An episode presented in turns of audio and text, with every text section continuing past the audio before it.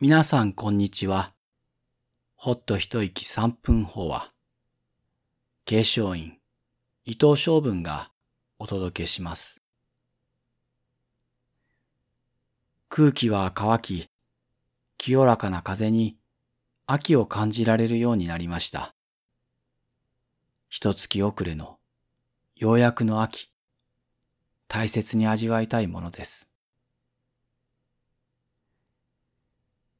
我が心は秋月に似たり、碧淡清くして高潔たり。私の心は秋の月が澄み切って、青々とたたえた谷の水にさえざえと映るのに似ている。清らかで独特の風格のある前後です。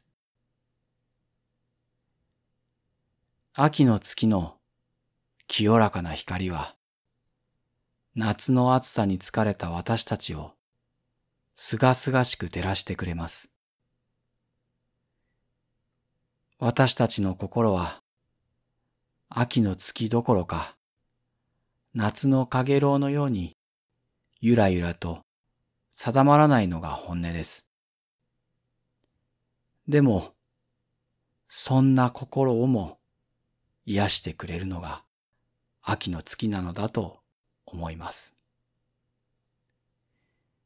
私たちは、初めから清らかに定まっているわけではありません。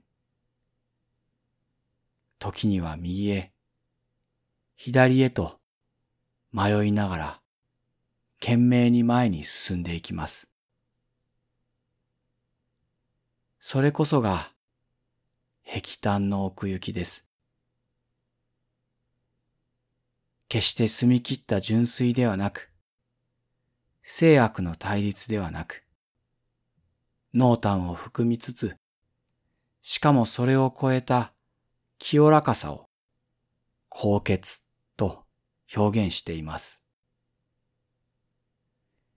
そして、それが本来の人間性なのだと思います。